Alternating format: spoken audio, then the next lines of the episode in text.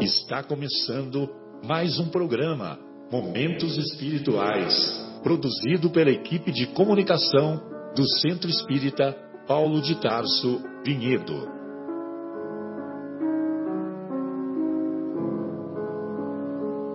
Se guardas contigo o estigma do sofrimento, indagando pela solução dos velhos problemas do ser e da dor, se percebes a nuvem que prenuncia a tormenta e o vórtice traiçoeiro das ondas em que navegas, vem conosco, estudemos a rota de nossa multimilenar romagem no tempo, para sentirmos o calor da flama de nosso próprio espírito a palpitar e morredouro na eternidade, e acendendo o lume da esperança, perseveremos juntos em exaltação de alegria que Deus, o Pai de infinita bondade, nos traçou a divina destinação para além das estrelas. Boa noite, amigos ouvintes. Estamos de volta com mais um programa Momentos Espirituais, aqui ao vivo nos estúdios da Rádio Capela 105,9, A Voz de Vinhedo. Este é um programa realizado pela equipe de comunicação do Centro Espírita Paulo de Tarso. E não estranhe a introdução com essa voz diferente hoje. Hoje o nosso âncora não veio, né? O Marcelo, mas nós estamos é, muito é, felizes porque temos uma equipe que é, estudou bastante o tema e está aqui hoje para tentar suprir né, a falta que o Marcelo nos faz. Mas então nós estamos com o Guilherme, com o Marcos, com o João e comigo, Fábio. O, o tema da noite é o capítulo 1 do Evangelho segundo o Espiritismo, onde nós vamos falar sobre é, o que Jesus disse: Eu não vim destruir a lei. Nós vamos né, nos atentar especificamente sobre uma parte que se chama Aliança da Ciência e da Religião. Mas só como introdução, vale a pena tentar entender por que, que esse é o primeiro capítulo do Evangelho segundo o Espiritismo. Eu não vim destruir a lei. De, a qual lei Jesus se refere quando está falando isso? Ele se refere à lei mosaica. Né? São cinco livros de Moisés e nesses livros está contida a lei do povo hebreu. E tudo, muitas das lições de Jesus, ele sempre falava assim: o que está escrito? Quando alguém vinha fazer alguma pergunta para ele, aí a pessoa falava o que estava escrito, aí ele pegava e complementava o ensinamento daquilo que estava escrito. Ele ensinava além, ele aprofundava. Então, em uma situação, por exemplo, ele fala assim: é, está escrito que você é, não pode adulterar, que você não pode trair a sua mulher, etc, etc e tal. Aí ele vai e aprofunda, ele fala assim, mas eu, porém, vos digo que nem em pensamento, né? Por que que Jesus fala isso? Porque ele está preocupado com o coração das pessoas. Ele está preocupado com os sentimentos, com o íntimo da pessoa e não com as ações exteriores que são é, materializações né, do estado íntimo da pessoa. Então, muitas vezes, aquele delinquente da emoção, aquele delinquente do sentimento, ele vive num mundo pervertido na imaginação, no pensamento e no sentimento, mas é, não exterioriza por causa da, do medo da punição é, da lei humana, né? ou da punição da sociedade, ou da desaprovação dos amigos ou dos pais, etc. Mas dentro dele, ele alimenta aqueles pensamentos perniciosos, aquela vontade perniciosa, né? aqueles é, pensamentos desregrados, e ele deixa isso viver dentro dele. Então, é, no ensinamento de Jesus, né, ele está pecando, ele está errando esse amigo, ele está desvirtuado do caminho. Então Jesus fala: Eu não vim destruir a lei, né? eu vim dar cumprimento a ela, eu vim complementá-la. Eles perguntam para Jesus assim: Mas você curou no dia do sábado? A gente sabe que a lei fala que não pode curar no dia do sábado. Aí ele complementa: Ele fala assim: Olha, o sábado foi feito para o homem e não o homem para o sábado. O que significa isso? Nós fizemos a lei para que ela nos seja útil, né? para que nós possamos ter uma sociedade organizada, para que é, o nosso dia a dia seja é, dentro de uma harmonia. Então a lei que nós fizemos existe para isso, mas nós não podemos colocar essa essa diretriz acima de nós. Ou seja, numa situação como essa, eu posso abrir uma exceção. Eu afinal de contas, né, sou o Cristo, eu afinal de contas sou o Messias, eu afinal de contas estou aqui para uma missão com vocês. Não é todo dia que vocês têm um Messias reencarnado na Terra. Não é todo dia que vocês têm um Cristo do lado de vocês. E o Cristo, ele pode abrir mão do sábado para fazer uma cura, né? Se é, se ele julga que vai trazer mais bem do que mal nisso, né? Outra situação, os discípulos reclamam que ele não lava as mãos, que os, os, discípulos dele, não, as pessoas, os fariseus reclamam que os discípulos dele não lavam as mãos para comer, etc e tal. Aí ele fala assim que o que mata é o que o que sai, não, o que sai da boca e não o que entra na boca, né? O mal é o que sai da boca e não o que entra na boca. Ele aproveita a situação para dar um ensinamento muito mais profundo, né? Porque eles colocavam esses rituais, essas, essas é, regras sociais acima da prudência, muitas vezes, acima da, é, do sentimento, acima da, da, da é, do âmago, da do que era realmente importante no momento. Né? Então ele vem todo momento é, falar, ensinar coisas que complementam a lei. Então, por isso que nós estamos estudando, já no primeiro capítulo do Evangelho segundo o Espiritismo, o Eu não vim destruir a lei. Porque nós temos que entender a aparente contradição que vai existir no que Jesus ensina com o que está, com o que está no Antigo Testamento. É aparente a contradição, porque dentro da doutrina, doutrina espírita nós mesmos sabemos que o Cristo o Cristo é planetário, que o Cristo, ele antes de Abraão, ele já era, né? O que significa isso?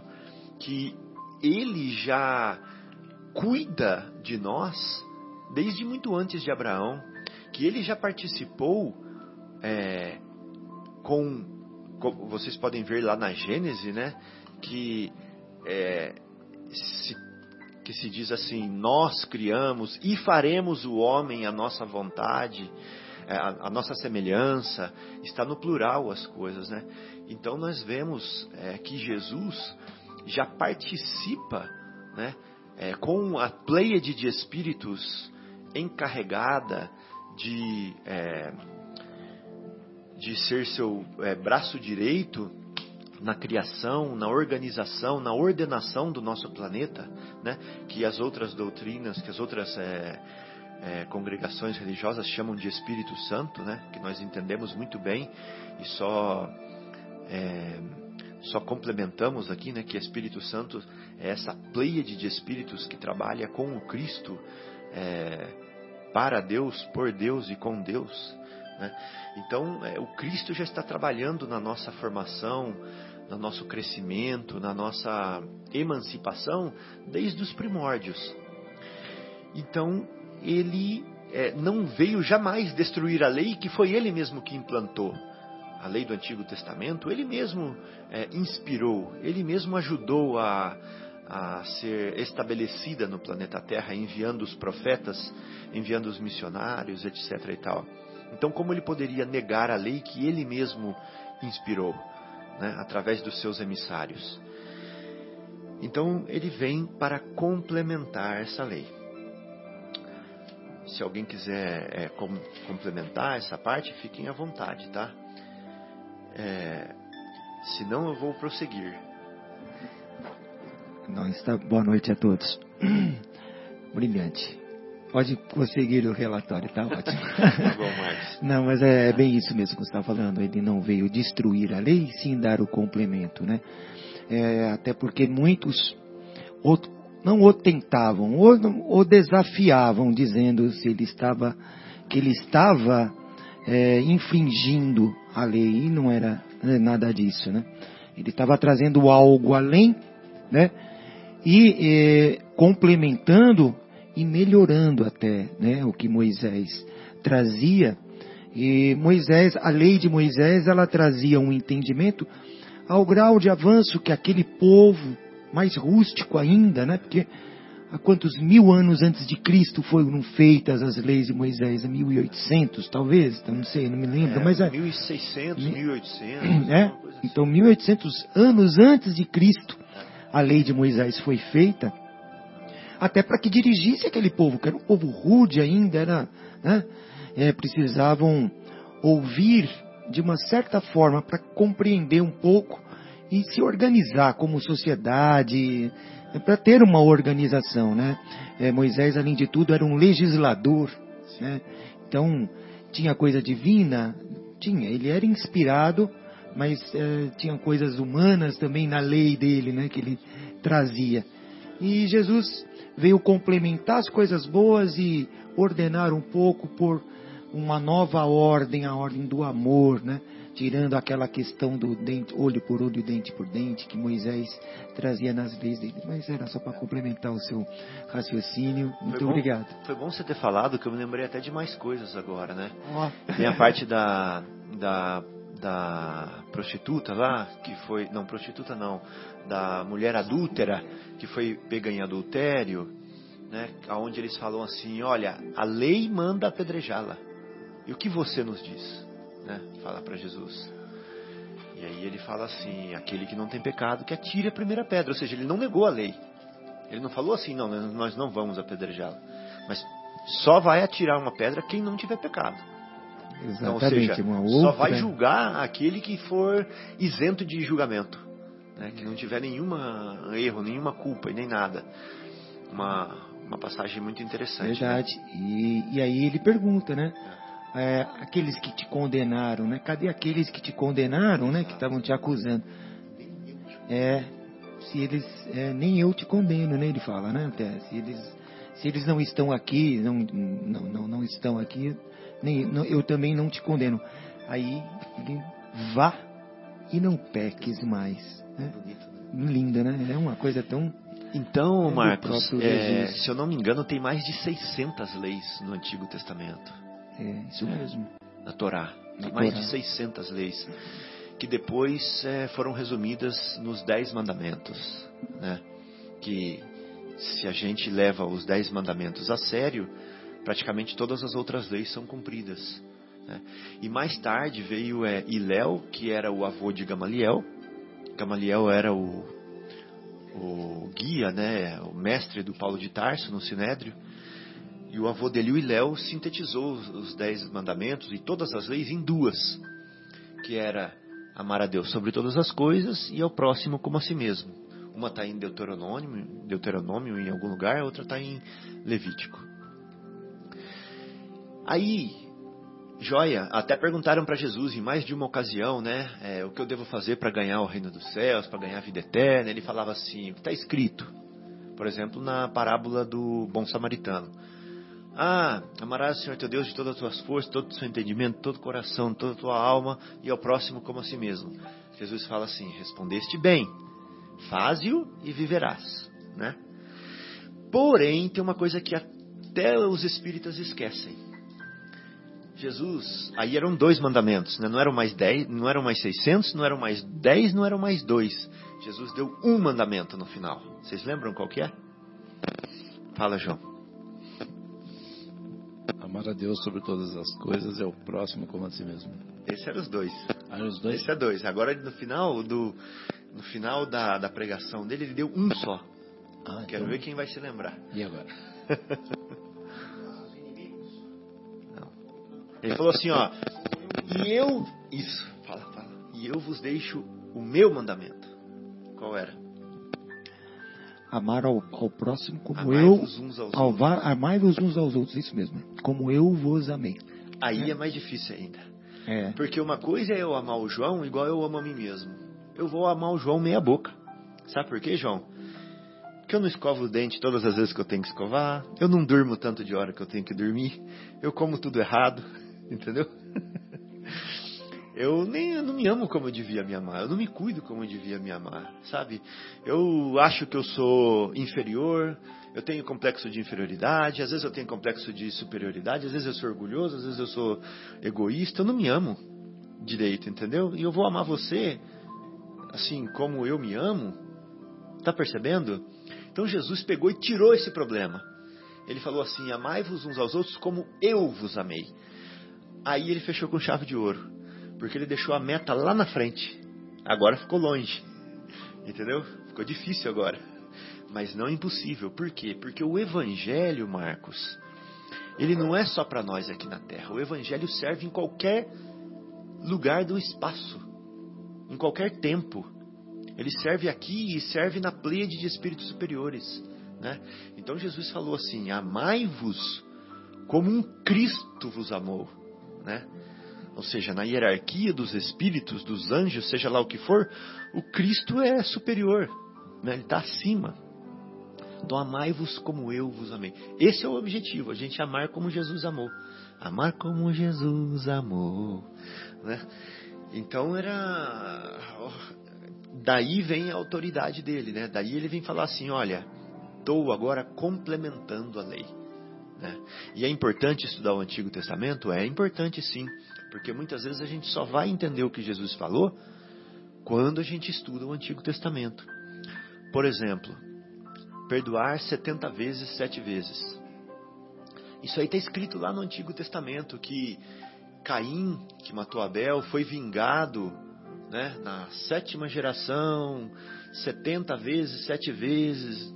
Está percebendo? Aí por isso que Jesus falou, perdoar 70 vezes, sete vezes, porque tem a ver com o que está escrito lá na Gênesis da vingança, sete vezes, etc e tal, né?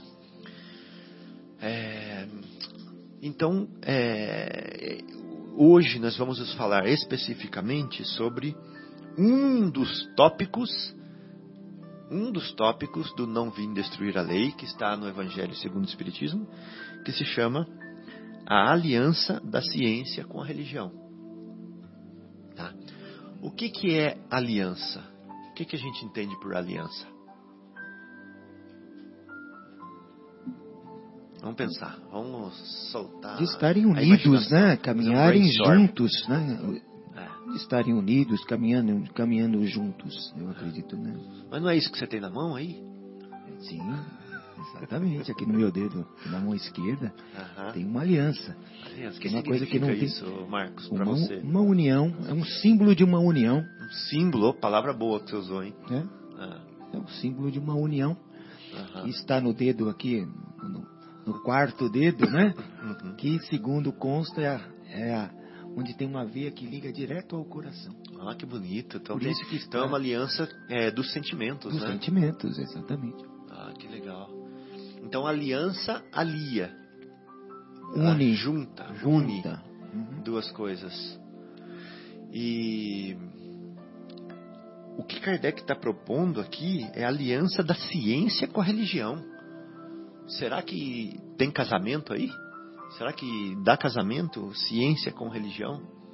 Né? Essa é uma, uma pergunta para nós refletirmos bastante, porque a ciência tenta excluir a religião. É, E a religião tenta excluir a ciência, né, João? dizer, porque assim, sempre foi uma uma confusão, né? uma briga na, na humanidade, essa questão da ciência e da religião, né? Sempre aquela, eu vou dizer, uma disputa, né? Cada um puxando a sardinha para o seu lado, não é? Eu trouxe aqui para a gente ver um texto sobre o iluminismo. Vocês já ouviram falar? O iluminismo? O iluminismo foi um, um período né, na nossa história onde a mente humana se iluminou. né? Então, por isso chamou-se de iluminismo. Ou seja, as pessoas é, se permitiram pensar, se permitiram refletir e abrir mão do jugo da religião, porque a religião é, coordenava, direcionava, determinava a vida das pessoas. E muitas vezes de uma forma cruel, né? né? Sim. As pessoas não podiam pensar, elas tinham simplesmente que obedecer por temor, por medo. E ela ditava a ciência nesse sentido. Nesse né? sentido, ela, ela que, que tinha a presunção, a prepotência É. de explicar tudo. Sem dúvida, exatamente. E aí veio aquelas teorias malucas do, do geocentrismo, né? Ou seja, a Terra era o centro era o do centro, universo. nem, o, nem ela nem girava em torno do Sol, ela era o centro Boa. do universo todo. do universo. Tudo girava em torno de nós. Nós somos o centro do mundo, da vida. Pois é. É. Depois muitos já provavam o contrário, e a igreja ainda não abria mão dessa tese. E ela chegava a, a mandar para fogueira. É, É, era ela um herege quem diria o contrário. Ela prendia Uhum. as pessoas é, que estudavam ciência e que ousavam a ir contra os seus postulados. Uhum. né? E ela tinha é, um poder acima nessa época, né, no ano, na, na época de- do século XVII, ela estava acima da realeza. O clero estava acima da realeza. Então dá para imaginar o poder que a igreja tinha e o domínio, né? Ela colocava, é, ela colocava juízos inquisitórios, né? A Inquisição nada mais era do que é, um compêndio de juízes, né? Que julgavam se as pessoas estavam agindo em contra os postulados da igreja e por isso elas, pela autoridade da igreja, eles tinham poder para decidir sobre a vida ou sobre a morte da pessoa. Exatamente. né? Então era uma coisa muito séria. É, e, e ela já vinha, naquela época, já vinha com uma ideia até propriamente distorcida dos ensinamentos que vinha, né? Sim. Eles, é, os ensinamentos, é, as, as escrituras originais, né, que foram traduzidas e mais traduzidas, primeiro que ninguém sabia, era, era, era em latim, eram todas apenas, é, ficava apenas para que os, o, o clero pudesse ter acesso. Então, o- os- o povo Não não, tinha. tinha. acesso né, da- àquelas escrituras. E as traduções, as, os copistas que iam passando, eles também eh, colocavam as traduções algumas, algumas coisas diferentes do, do texto original. E, né, e assim foi, foi passaram-se séculos e séculos né, o mundo nesse, né, nessa escuridão Sim. até que você chegou, chegou o iluminismo para iluminar as consciências. Né? Então, olha só, este movimento, o iluminismo, surgiu na França no século XVII e defendia o domínio da razão sobre a visão teocêntrica, ou seja, Deus era o centro da visão. Tudo era é, entendido através dessa visão de que é, religiosa. né? E essa visão teocêntrica, teo é de Deus, né, dominava a Europa desde a Idade Média. Segundo os filósofos iluministas, esta forma de pensamento tinha o propósito de iluminar as trevas, por isso era iluminismo, em que se encontrava a sociedade. É interessante que é, eu morei lá em Munique, né? Então eu, eu, eu visitei muitas igrejas antigas lá do ano de 1200, 1300, 1400 e eu via as igrejas daquele período gótico. Elas tinham, sabe o que? Fora das igrejas, é, é, demônios, estátuas de demônios penduradas, dragões, é, gábulas, né? Gárguras, é, é, como Eu, eu acho que é gárgulas. Gárgulas. Vou, vou procurar. Eu, eu, não- eu não sei, Guilherme. Era tipo umas cobras com asas, umas, um- uns bichos que pareciam uns gnomos, que é, amedrontavam as pessoas. Né? Então era uma era muito obscura, e as pessoas tinham medo. Elas faziam as suas covas, os túmulos, pagavam para a igreja enterrar as pessoas que morriam dentro da igreja ou do lado da igreja, para que elas ficassem protegidas pela igreja, né? as almas delas ficassem protegidas. Vamos aproveitar. Ó. Aham. Gárgulas na arquitetura são desaguadouros, ou seja, são a parte saliente das calhas de telhados, que se destina a escoar águas pluviais a certa distância da parede. E que, especialmente na Idade Média, eram ornadas com figuras monstruosas, humanas ou animalescas, comumente presentes na arquitetura gótica. Daí ficou o. Por isso que a gente associa, mas na verdade são Calha. desaguadouros, né? É. Entendi. Mas quando você coloca gárgulas no Google, a figura que vem já é do aquele monstro assim, É, né? parece um demôniozinho, né? Aham. Então, e realmente as igrejas são assim escuras, enegrecidas, sabe, por fora, e lá eles preservaram bastante, né? Então realmente é, é assustador. Você ficar olhando aquelas paredes lá, se uma criança ficar olhando, acho que ela começa a gritar de noite. É, que a ideia era, era assustar mesmo, né, Fábio? Sim. assustar, quer dizer, criar a questão medo. do medo, né? Para depois vender uma, uma solução. Vender a proteção, a né? proteção. Exatamente. Então, olha só. Os pensadores que defendiam estes ideais iluministas acreditavam que o pensamento racional devia ser levado adiante, substituindo as crenças religiosas e o misticismo, que, segundo eles, bloqueavam a evolução do homem. O homem deveria ser o centro e passar a buscar respostas, não mais teocentrismo. Aí a gente cai no outro extremo perigoso, né? O homem é o centro. E procurar respostas às questões que até então eram justificadas somente pela fé. Então, olha só. O clímax, né, o apogeu desse movimento foi atingido no século XVIII. Peraí, século XVIII? Surgiu o que também nessa época, hein? No século XVIII. Isso que nós estamos estudando aqui? Exatamente, né? Veio toda essa, dessa, o, o advento, né? Esse advento do, do espiritismo. Ah, é. É. O pre Foi- foi na- precursor do século XVIII, né? Já Foi foi, em 1850, já estava no século XIX. É. Mas já havia uma mudança, né? Sim, Já havia uma mudança, porque o do século XVIII veio até aquela, aquela, aquela questão do prote- protestantismo, né? Aham. Onde. Ah, agora me fugiu o nome da. O quê? O, Lutero? Lutero, isso, Aham. Lutero, que se rebelou. Lutero era um, um- ele era de, um- de uma igreja, Católica. da igreja católica. Aham. Ele se rebelou pelo fato da igreja eh, vender o, o- o perdão, né, digamos Aham. assim. né? Então eles vendiam, eles cobravam por isso. Aham. Cobravam pelo Induto? Induto, ah, é. ah, Alguma coisa assim. é indu- indulgência, né? Venda de indulgências. Sim. E ele se rebelava por isso, até porque ele, ele achava que as escrituras não deveriam ser restritas apenas à, à igreja. Então começou aí, né, no, no advento do protestantismo.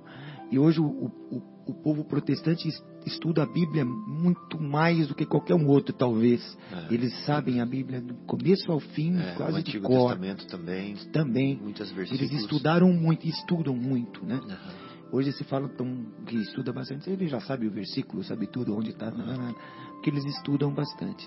Mas não é só isso, a ciência ela tem que caminhar junto com a religião, né? O iluminismo tentou buscar e colocar o homem no centro para tentar descartar o outro. Que era uma questão até de revolta do que estava acontecendo. Exato, aí foi pro outro extremo. E foi para outro extremo, mas Então, aí vamos só- chegar no meio do Vamos caminho chegar. já já. Então, olha só, é, o apogeu foi no século XVIII, né? E este passou a ser conhecido como o século das luzes.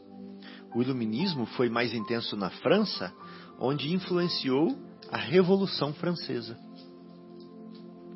Através do seu lema Liberdade, Igualdade e Fraternidade.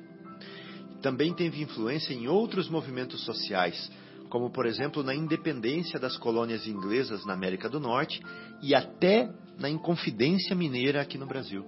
Ele influenciou o iluminismo. Para os filósofos iluministas, o homem era naturalmente bom, porém era corrompido pela sociedade com o passar do tempo. Eles acreditavam que se todos fizessem parte de uma sociedade justa, com direitos iguais a todos, a felicidade comum seria alcançada. Por essa razão, eles eram contra as imposições de caráter religioso. Tá? E aí vai. Bom, só para fechar aqui, lembrando, né, a igreja antes do iluminismo, ela estava acima, né, da, da monarquia, né? Ela estava em cima, como chama essa? O clero estava acima da, do poder do rei, né? Eles consultavam a igreja antes de tomar algumas decisões. E o interessante é que esse movimento inspirou a Revolução Francesa. Né? E aí teve uma mudança é, radical é, nos costumes é, dos povos, né? isso influenciou o mundo inteiro e a religião então começou a ter uma, um poder decrescente a partir de aí. Né? E o Espiritismo vem surgir nesse momento, onde o poder da igreja começa a ser desafiado, onde a voz da religião começa a ser questionada. É aí que surge o Espiritismo, né? onde é, nós, é, o, o movimento começa a refletir, a pensar, a raciocinar e, e, e buscar é, o equilíbrio entre o que o iluminismo propunha e entre o que o, a teosofia propunha. Né? Ou seja, buscar o equilíbrio entre a ciência e a religião. Então o Espiritismo vem para falar o seguinte: olha, não vai para um extremo e nem para o outro extremo, fica no meio. A gente precisa dos dois. É. E o interessante é que o Espiritismo veio, o advento do Espiritismo veio através de um cientista, né? de um racional, né? que estudava o magnetismo, que era um educador, né? ele era um estudioso, até de certo ponto cético, né? porém muito, muito inteligente. Então veio através desse cientista, no Allan Kardec. E é interessante que você falou que ele era cético antes, né? Porque o iluminismo criou céticos. Exatamente, né? o ceticismo foi criado aí. Né? Exatamente, né? céticos, ou seja, é, nós só acreditamos naquilo que é provado. Né? Fora isso, nós não afirmamos nada que nós não sabemos provadamente. Né? Então, o Espiritismo via o ceticismo como um extremo e o outro extremo era o fanatismo. Ou seja, eu acredito fanaticamente, piamente no que a religião me fala, é. independentemente se você me prova. Se prova cegamente. ou não, eu ainda continuo é. acreditando numa coisa. Que... Exatamente. É então, é o Espiritismo é, entende que os dois extremos são é, prejudiciais, são um, um, problema na visão e na busca da felicidade né, uhum. do ser humano. Legal. E é, nessa compleção, nesse entendimento completo né, do propósito da vida, do porquê do, destino, do ser, do destino, da dor, é importante nós termos é, o equilíbrio, a visão é, científica, material e a visão é, espiritual. Isso mesmo. Vai fazer uma pausa? Não pode. Pode chamar. Depois, eu, no retorno, nós vamos entrar mais nesse capítulo do Allan Kardec e do Espiritismo. Eu gostaria de ler para vocês um diálogo que houve dele no começo da, do, dos trabalhos com o Espírito da Verdade. Né? Muito, muito interessante. Então vamos fazer a pausa musical. Antes de, da pausa, estava procurando aqui, cético é derivado do latim sépticos e do grego também, que quer dizer literalmente aquele que reflete, que indaga. Não é, o, não é nem o que não acredita, né? É o que indaga. E já que a gente estava falando de aliança, vamos ouvir então com o Regis Danese a música Aliança. Então, voltando aqui com os nossos estudos sobre é, o capítulo 1 do Evangelho segundo o Espiritismo, Não Vim Destruir a Lei, o tópico Aliança da Ciência com a Religião. É, nós estávamos falando aqui, no, a última coisa que nós falamos, o Guilherme leu a definição de cético, ela está aí ainda na tela, Guilherme?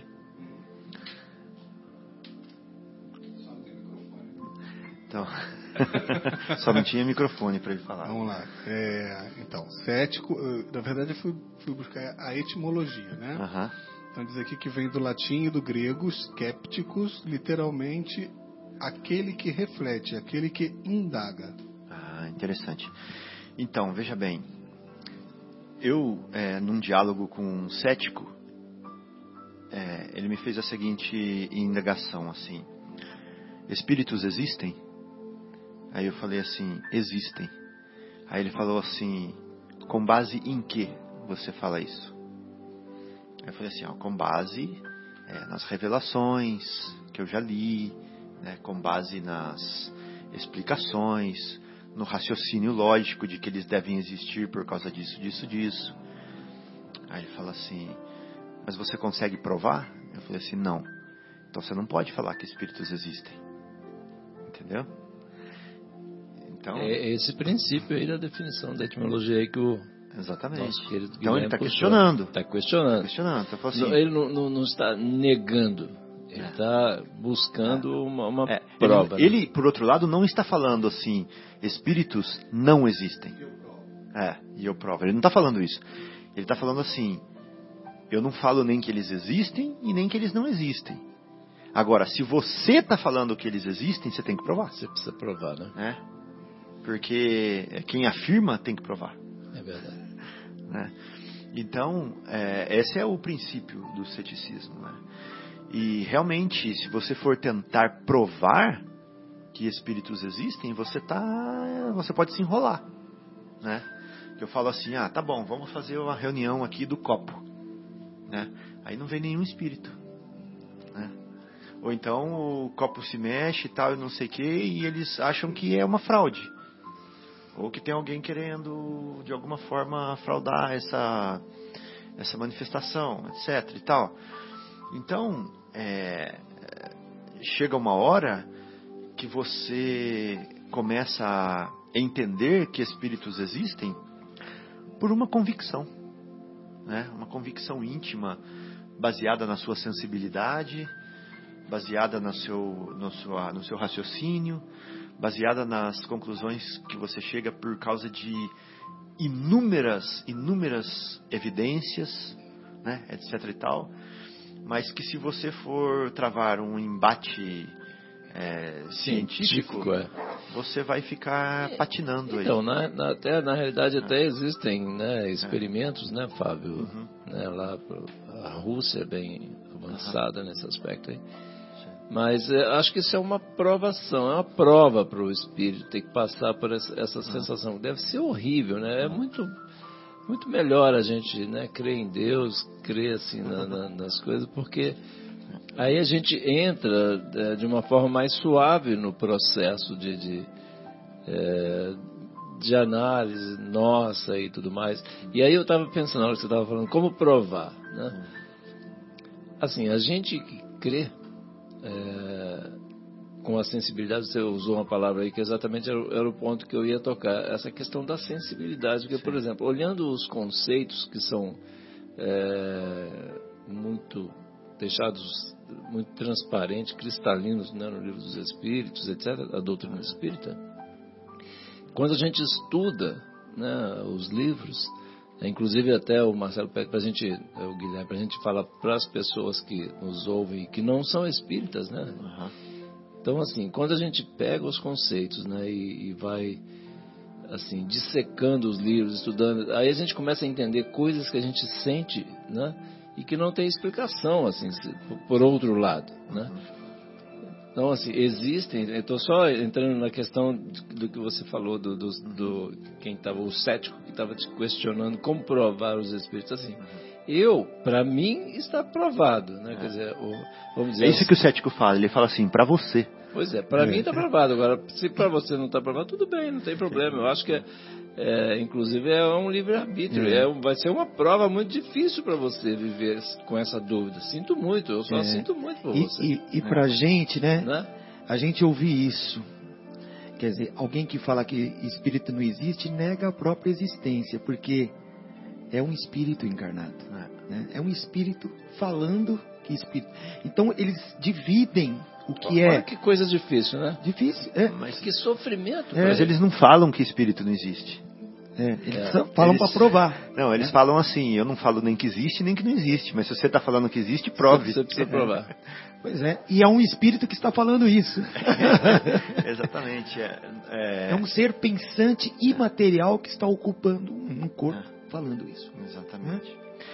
Mas então. Mas realmente, como você falou, é difícil provar. Não, eu, eu só assim, o, o ponto que, a hora que você estava tocando, que, é, comentando aí sobre essa passagem com esse seu amigo aí, e eu estava exatamente pensando, a parte que mais me toca é exatamente assim, é, após né, algum tempo aí estudando e presenciando situações e tudo mais, exatamente essa questão da sensibilidade, como as coisas mudam, né, no momento em que a gente está bem ou está mal e, e, e a hora que a gente sente que há alguma aproximação de algum espírito, etc, né?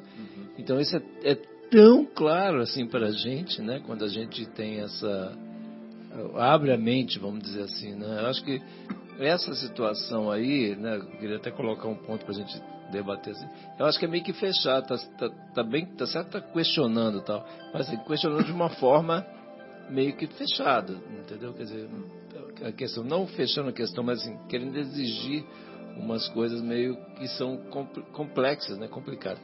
Porém, existem também né, cientistas que estão estudando e provando né, isso, enfim. Para outros Não, é- lados, aí, não, não o nosso caso, nós não somos cientistas aqui, não estamos tentando Exatamente. provar. Né? É.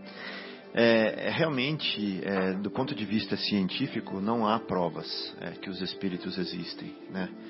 Mas é, racionalmente, pela lógica, nós espíritas entendemos que eles existem. E no começo, quando eu estudava o espiritismo, eu era muito cientificista, muito racional, etc e tal.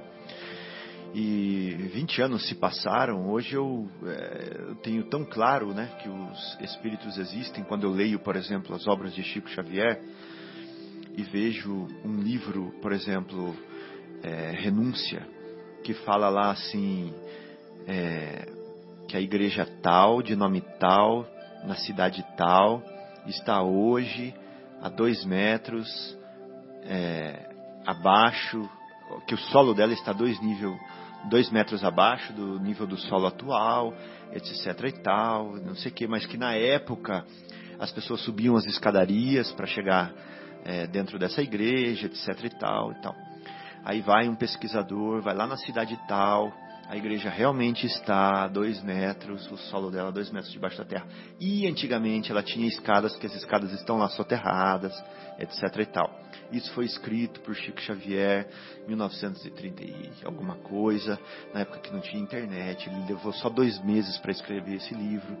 E ali tem revelações, nesse livro só que eu estou falando, são 412 livros.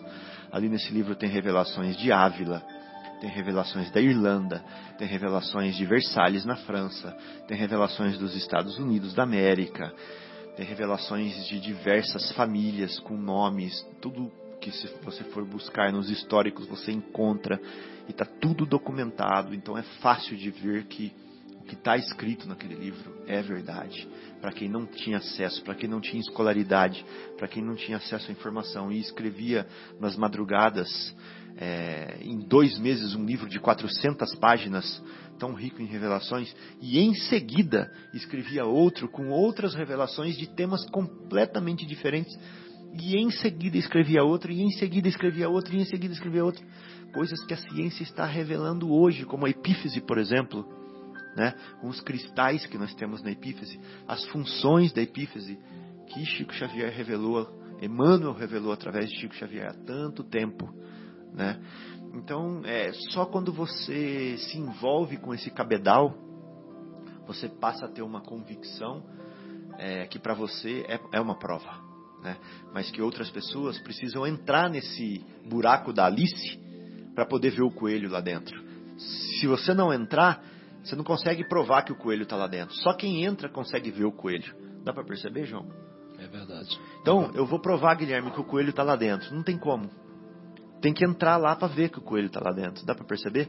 Então você tem que passar por essa, por esse cabedal de estudo, né? por essa vivência, por esse sentimento, para você ver que o coelho existe. Essa aqui é a minha, minha visão.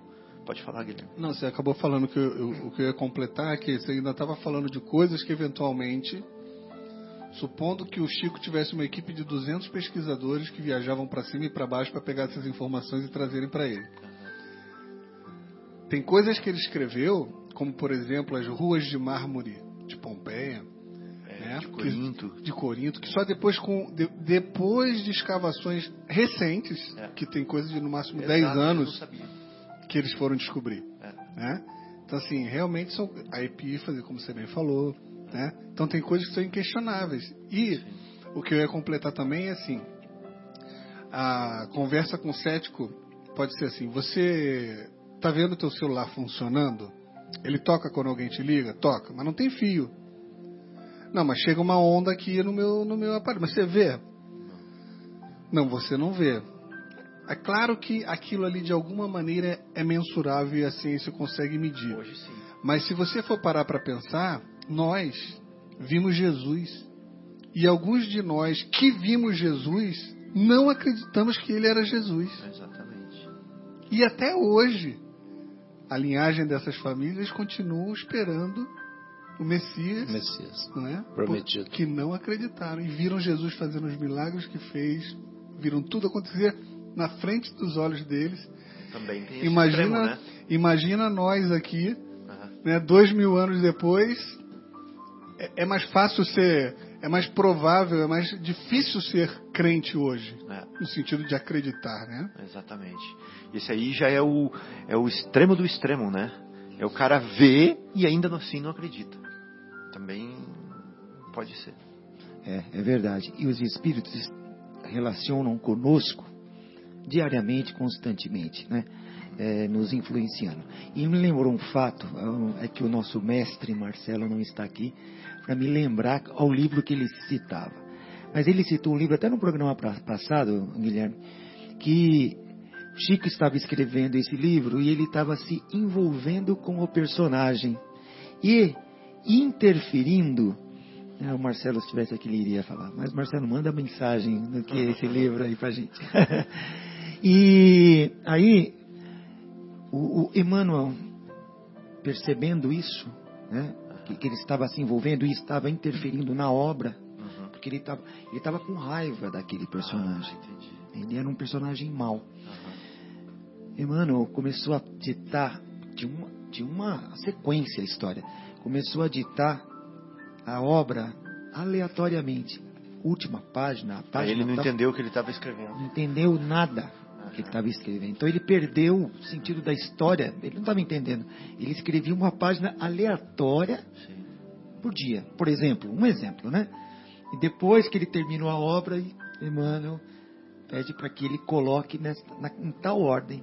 E aí ele viu, olha, você vê que coisa maravilhosa isso. Maravilhoso. Ué, aquele livro Evolução em Dois Mundos, ele escreve um capítulo, o Valdo Vieira escreve o outro. Um par é o um, ímpar é o outro. O livro inteiro. Incrível. né? Isso é uma das provas que existe uma comunicabilidade Sim. forte entre o desconhecido É. e o conhecido, entre a matéria e aquilo que não é matéria, né? Entre esse espírito. E eu queria aproveitar, né, o, o Fabinho até para ler um diálogo entre uma, uma matéria, um espírito encarnado e um espírito eh, desencarnado, que não estava encarnado, né? Isso aconteceu é, na verdade foi um dia antes, mas em 25 de março de 1856, Allan Kardec estava no gabinete dele, né, prestes a compulsar as comunicações e organizar o livro dos Espíritos, quando escutou, naquele dia, repetidas e diversas batidas na parede, incomodando ele. E, poxa, mas que barulho não para, né? E ao ponto dele parar com o trabalho, que ele não conseguia. Né? Então, é, pancadas né, é, investigou sem encontrar a causa daquele barulho e voltou-se a entregar sua, a obra. Sua mulher, tendo entrado por volta das 10 horas, escutou os mesmos ruídos. Procuraram, mas inutilmente, o lugar de é, não encontraram de onde vinham, né? Residiu então na Rua dos Mártires no segundo andar ao fundo. No dia seguinte, numa uma reunião mediúnica, numa sessão na casa do senhor Baldin, escreve Allan Kardec, né, é, narrando o acontecido. Assim.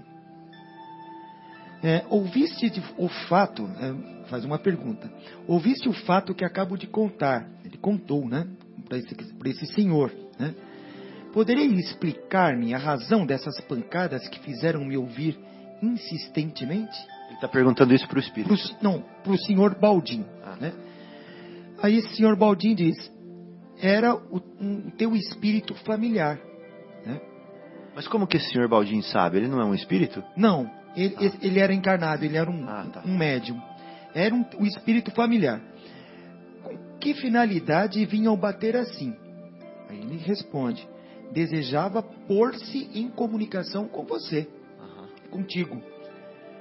Poderei dizer-me o que desejava a ele? Aí ele respondeu, podes dirigir-se a ele mesmo. A pergunta, porque ele está aqui, presente. Ele era um médium, né? Isso, era um médium. médium, né? É. Aí ele fala: Meu espírito familiar, quem quer que sejais, agradeço-vos por virdes visitar-me. Quereis ter a bondade de esclarecer-me quem sois? Pergunta. né? Aí o espírito, aí se manifesta, né? Fala: Meu nome para ti será a verdade. E todos os meses, por um quarto de hora, por todos os meses, aqui estarei ao seu dispor. Por um quarto de hora. Tem que ser bem 25 eficiente, né? minutos. 15 minutos. Por mês. 15 minutos, exatamente, é 15 minutos, perdão. Aí Estarei a seu dispor. Ontem, quando batestes, no momento que eu trabalhava, diz, eh, tinhais algo de particular a dizer-me? O que pretendia dizer, é a resposta, né? O que pretendia dizer-te relacionava-se com o trabalho que realizavas. O que estava escrevendo me desagradava e eu desejava que parasses. Aí tem uma nota do próprio, né, do, do- próprio Kardec. O que eu escrevia era exatamente referente aos estudos que fazia a respeito dos espíritos e suas manifestações. Ele estava escrevendo isso naquele momento que ficavam batendo. Pergunta: A vossa desaprovação dizia respeito ao capítulo que eu escrevia ou ao conjunto do trabalho? Resposta: Ao capítulo de ontem. Faço-te o juiz dele. Rele, é, releo esta noite. Descobrirá os, descobrirás os erros nele e os corrigirás. Olha aí, ô Marcos, uma forma de educar e de ensinar, né? Ele não está falando onde está o erro. Exatamente. Você mesmo vai achar seu erro. Exatamente. Você vê O que está escrito? o que está escrito. É, isso mesmo. Mesmo eu não estava, mesmo eu não, é, mesmo eu não estava muito contente com esse capítulo. E hoje eu refiz. Está melhor? Está, porém não muito bom. Lê da terceira à trigésima linha e encontrarás um grave erro. Rasguei aquele que ontem fizera. é, rasguei aquele que ontem fizera. Ele diz, né? Eu rasguei aquele que ontem, ontem eu fiz. Ele fala: não importa. Essa destruição não impede a subsistência do erro. Relê e verás. A alcunha da verdade que adotais é uma alusão à verdade que eu busco? Ele pergunta. Quiçá, ou pelo menos é um guia que te auxiliará e te protegerá. É-me permitido evocarmos em minha casa? Sim, para que eu possa assistir-te pelo pensamento. Porém, no tocante a respostas escritas em tua casa, não será tão breve que as conseguirás. Podereis vir mais assiduamente do que todos os meses? Sim, porém não prometo senão uma vez por mês, até nova ordem. Olha que interessante, né? Interessante. Animastes algum personagem conhecida na Terra? Isso não importa. né? Diste, disse-te que era para ti a verdade, e isso requer discrição de tua parte. Não saberás além disso. Que é, foi um Se mostra um diálogo com um espírito de é, alta, alta hierarquia. envergadura, É. alta hierarquia. né? Esse é um Sem picuinhas, sem mandar fazer, É. sem interferir no livre-arbítrio. Exatamente. E fez uma correção de uma coisa. E Allan Kardec, né? É, esse era, era o primeiro livro, que era o livro dos Espíritos, 1857, antes da edição. E aí ele faz a correção e o livro acaba sendo editado. Ele, reedita- 1858, é isso aqui, cadê? Isso, esse, é- é- essa conversa foi em 1856 que teve com ele. E ele veio lançar em 1857 o livro dos, dos Espíritos. Interessante. Muito bom, Marcos. Excelente. E aí a gente vê, então, a... tem a oportunidade de ver um espírito se manifestando, né? Um espírito que se intitula o Espírito de Verdade. É, a, a união, a aliança da ciência Uhum. com a religião, com o espírito, com o mundo desconhecido. né? Então, uma revela as leis do mundo material, não é verdade? A ciência. E a outra? A outra revela as leis do mundo moral. Essa que é a, a função da religião. né? Então, olha só. Uma cuida dos cuidados do corpo. A outra cuida das necessidades da alma. Então, tem que, tem que olhar, tem que seguir só uma delas? Não, Tem que seguir as duas. tem que ser as duas, né? Uma estuda a estrutura da matéria, a outra estuda a intimidade do espírito. E aí? Vou ficar só com uma, vou ficar só com a outra? Uma pesquisa o fenômeno e a outra dá enfoque no sentimento. Uma lida com descobertas, a outra traz revelações. Né? Ciência e religião se excluem ou se completam? Essa é a pergunta É verdade. né? É para se completar, né? Se completa. Ciência, Guilherme, extirpa o tumor. E a religião trata a descrença. a ciência sossega a dor. A religião alivia a aflição.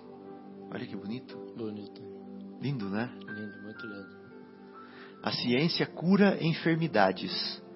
A religião aperfeiçoa a alma. Agora eu podia falar aquela frase que você mandou para mim. Se tiver ela aí, que você Ah, leu lá do Bezerra. Deve procurar. É. Pois o, o João vai ler uma frase linda pra gente que mostra isso daqui, ó. A ciência cura enfermidades. A religião aperfeiçoa a alma. A ciência prolonga a vida física. A religião descortina a imortalidade. É lindo, né? Quem vocês acham que falou tudo isso? Um espírito. André Luiz, é. André Luiz. É. Então, olha só, a religião teve sido detentora do conhecimento e a ciência veio conquistando espaço gradualmente e culminou no iluminismo, né, que nós vimos aqui. Porém, com pontos de vistas exclusivistas e chegaram e chegam até hoje a repelir-se mutuamente. Olha que interessante. Agora, o que que a doutrina espírita fala? Se uma negar a outra, então necessariamente ou uma está em erro ou as duas estão em erro. É. Exatamente. Não pode as duas estarem corretas se uma nega a outra. É. Então, a proposta do Espiritismo é a ciência, se ela negar a religião, ou se a religião negar a ciência, uma das duas pelo menos está errada. É. Aí que está o problema. E o Espiritismo vem fazer o seguinte: não, vamos mostrar que as duas podem estar certas. Sim. Né? É. Allan Kardec, ele fala até na, na-? Ele faz um comentário que ele era um cientista, ele fala: se, se tudo que está escrito aqui for comprovado pela ciência que está errado, né? Fique com a ciência, Que consciência, É. Que é prova. que é a prova, né? Que naquela época ele falava isso, né? Mas Até né, hoje não foi até o caso, hoje né? não foi o caso. Ô João, você lembra que eu li aqui? A ciência cura enfermidades e a religião aperfeiçoa a alma? Exato. Você pode dar um exemplo prático disso pra gente? Então, Fábio, é, aquilo que a gente estava conversando ontem, né? Eu ass- assisti uma palestra muito linda lá do Dr. Décio, né? E também da uma pupila dele, a Lídia Maria, um anjo de criatura lá falando sobre a lei de amor, etc. E aqui é, eles estavam lá falando sobre um livro é, Cartas ao Dr. Bezerra de Menezes sobre o sofrimento. E aí dizia assim: a doença, o sofrimento, né? A doença é moral. E o corpo é o espelho dessa dor moral, a qual se escoa através de um órgão ou sistema para desper- despertar um posicionamento novo, Que bonito. né? Que Pra despertar um reconduza posicionamento é para novo. despertar um posicionamento novo que reconduza o espírito ao caminho da saúde. Ou seja, olha que coisa, que conceito elevado, sublime, né? Quer dizer, Reconduzir. é, porque primeiro até a gente estava conversando assim que primeiro tem aquela questão de, de- da revolta, né? Que antes antes da gente ter essa vamos dizer todas essas explicações que o espiritismo nos traz é, com relação à questão do sofrimento, né? Muitas vezes da, gente acertar as contas do passado, etc. Reencontros é, com pessoas com as quais temos dívidas, enfim, aquele relacionamento difícil, ou doenças do corpo, quantos vêm faltando Membros. né? Órgãos. com órgãos, é, com idiotia, enfim, né? Então tinha toda aquela revolta, nós trazíamos essa revolta conosco, né? Até que veio o Espiritismo explicar né, essas, é, é, essa razão de ser, desse, desse acerto de contas, etc. E aí vem esse conceito super sublime, né? Muito impressionante, né? Quer dizer, na realidade, a, a doença né, é, é, é um chamamento, é um chamado para a gente se mudar, mudar de posição. Inclusive a doutora Lídia Maria lá, uma pessoa maravilhosa, ela falando assim o seguinte: nós, quando estivermos passando por uma eh, situação de dificuldade, uma dor, um sofrimento, né? Ela falou assim, ela nos convidou, inclusive eu, quando eu estava assistindo a palestra, eu, eu, eu fiz esse exercício. Ela fala assim: vamos fechar os olhos né, e refletir e buscar no nosso coração, porque lá no nosso coração a gente tem aquela chama divina. E aí aquela, se nós buscarmos lá no nosso coração, nós vamos saber assim, qual a virtude que nós precisamos trabalhar. Essa doença, que coisa linda, né? Né? Muito profundo. Essa doença está tentando me dizer que eu preciso trabalhar qual virtude que eu estou esquecendo.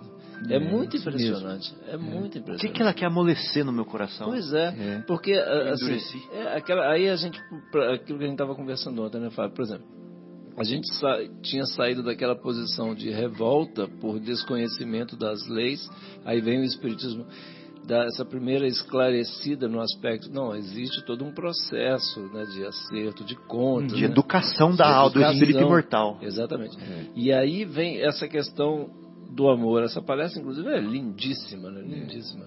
Fala da lei do amor, de Deus. é- nós vivemos imersos no amor de Deus. né? É, Começa por aí, né? Uhum.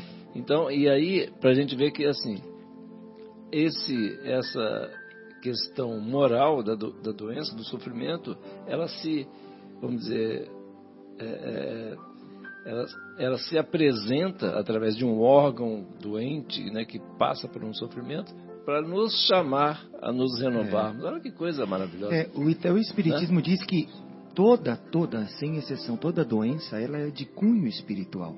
Né? Seja na vida presente, ou seja de vidas passadas. Né? Mas a explicação, ela é espiritual. E não importa a doença, né? Até o defeito físico, você já nasce com aquilo, né? Tudo é espiritual. Tudo é de cunho Ou seja, tudo é para educar a tudo alma. para educar a alma. É isso, educar a alma. A o corpo eterno, aquilo que é eterno. E as vivências são educativas. E são, assim, esse, esse livro são da- é, das cartas ao Dr. Bezerra e tal. E aí ele vem, assim, com frases, o que ela diz, assim, inclusive, assim, é, ela, ela mesma teve que ler e reler e reler. Cada vez que ela relia, né, era, era muito impressionante, porque tinham descobertas maravilhosas. E aí tem, inclusive, o seguinte, na sequência, no mesmo slide, ela mostrou aqui assim, o seguinte, é, sobre o tratamento. Né? Ele fala assim, a terapêutica eficaz é a do Evangelho. Olha que maravilha. É do Evangelho que convida o espírito à busca e ao exercício do amor, né? em suas mais variadas expressões, possibilitando a todos a edificação da vontade reta e consoante com a lei. Olha que coisa maravilhosa. É aquela história, enquanto, quando a gente, vamos dizer, estiver de acordo com a lei, pronto, acabaram os problemas. Né? Aquilo que você estava falando, né, Fábio? Como é que eu vou te amar, né, um, amar um amor meia boca, né, igual você falou, usando né, a, a sua expressão. Mas assim, quando a gente entender essa lei de amor, quando a gente passar a vivenciar né, é, é, essa lei, pronto, acabaram os seus problemas. Acabaram as doenças, tudo. Né? Pode falar, Guilherme. E, e é muito pouca gente, né, que, que entende ainda, né? Raridade, né? Uma raridade. E falando nisso, já que Fábio está aqui em homenagem a ele, ele gosta muito dessa música, Adoro. vamos ouvir a música Raridade com Anderson Freire. Então, amigos ouvintes, estamos de volta aqui na Rádio Capela 105,9, a voz de Vinhedo. Estamos com o programa Momentos Espirituais, convidando vocês para participarem ao vivo, se quiserem. É, 3876-6846, por favor, nos liguem, façam suas perguntas, seus comentários, suas críticas. E esse é o programa Momentos Espirituais, uma realização do Departamento de Comunicação do Centro Espírita Paulo de Tarso, aqui de Vinhedo. Hoje nós estamos estudando Não Vim Destruir a Lei, né, do Evangelho segundo o Espiritismo, mas especificamente o tópico Aliança da Ciência com a Religião. Bom, já que nós estamos falando de aliança da ciência com a religião, que antes eram descasadas, né, descompromissadas uma com a outra, e o Espiritismo vem com uma aliancinha na mão e falando assim: ei, vocês dois, vamos colocar essa aliança nos dedos? Vamos estabelecer um compromisso entre nós? Né? Então vamos ver como fica isso. Antes, vamos falar sobre evolucionismo versus criacionismo. Antes, é, quando a- o pensamento religioso dominava, nós tínhamos como explicação do mundo, né, da existência do mundo, uma teoria que se chama criacionismo. Até hoje, é, muitos irmãos religiosos ainda veem o criacionismo dessa forma que nós vamos falar aqui. Ou seja, ele é uma criação pronta de Deus. Né? O planeta Terra foi criado pronto, o homem foi criado pronto, né? Adão, Eva, criado, tirada da costela de Adão, soprada a vida nas narinas de Adão, que foi feito do pó da terra, etc. e tal. É, os animais, as plantas, tudo criado pronto. Ou seja, isso é o criacionismo, falando assim, a grosso modo, em linhas gerais. Já a ciência, no outro oposto, vem falar do que? Do evolucionismo. O que, que a ciência fala? Fala que tudo começou, a teoria mais próxima que nós temos hoje, né, que é a do Big Bang, tudo começou de uma, um ponto que concentrava uma energia absurda, incomensurável, que se é, expandiu, né, que se expandiu e que é, essa energia foi se aglomerando de forma heterogênea, formando é, conglomerações de matéria que foram se que foi se resfriando, se afastando de outras matérias, interagindo com outros corpos e que foi é, ev- evoluindo, progredindo e deu até surgimento à vida no planeta, que começou no mar, depois veio para a Terra, passou pelos dinossauros, é, passou por diversas formas animais, chegou no símio e do símio pode ter surgido a raça humana, né, que passou lá pelos Homo sapiens, Homo sapiens sapiens, homem de Neandertal, etc e tal, e formou a raça humana que nós conhecemos hoje. Então, uma está nesse extremo e a outra está no outro extremo, que criou tudo pronto. Uhum. E aí, qual que é a proposta espírita nesse caso? O espiritismo ele vem unir as duas, aliança da ciência com a religião. O que ele fala? Então ele fala que não é nem evolucionismo puro nem criacionismo puro. O que que é? É um evolucionismo, uma evolução que a ciência comprova e é provado isso hoje, porém assistida Assistida, pelos co-criadores em plano maior, pelos emissários de Deus, pelos Cristos, né? pelo Elohim. Elohim são deuses, né? porque Elohim é a palavra que está escrita é, em, em hebraico, né? no Antigo Testamento, na Gênesis, que fala assim: e Deus criou. Né? Aí Lá, lá não fala. Para Deus ele usa o nome Elohim, que quer dizer deuses. né? Então nós sabemos que são os verbos que criaram, que são Cristos que criam os mundos, são co-criadores em plano maior. E o nosso Cristo é Jesus. né? Ele é o criador do nosso planeta, ele é o nosso jardineiro, ele é o nosso cultivador eh, das nossas almas, desde crianças espirituais que nós somos, por toda a nossa etapa de crescimento espiritual. E ele vem assistindo a evolução do planeta. Então, ele tem é, ao seu dispor é, engenheiros da vida, arquitetos do mundo maior, que podemos chamar pelos, nome que, que- pelos nomes que quisermos, mas são engenheiros da vida, são espíritos de alta hierarquia, de alto conhecimento que trabalham na genética, que trabalham na física, que trabalham na química e vão forjando e vão é, criando é, situações propícias para que o amor de Deus se manifeste em vida, né? em, é, em seres inteligentes que somos nós hoje.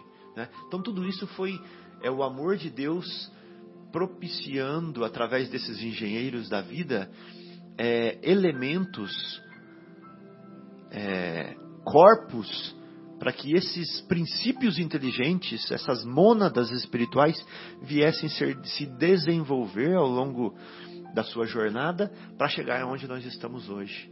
né? Então é uma evolução assistida. né?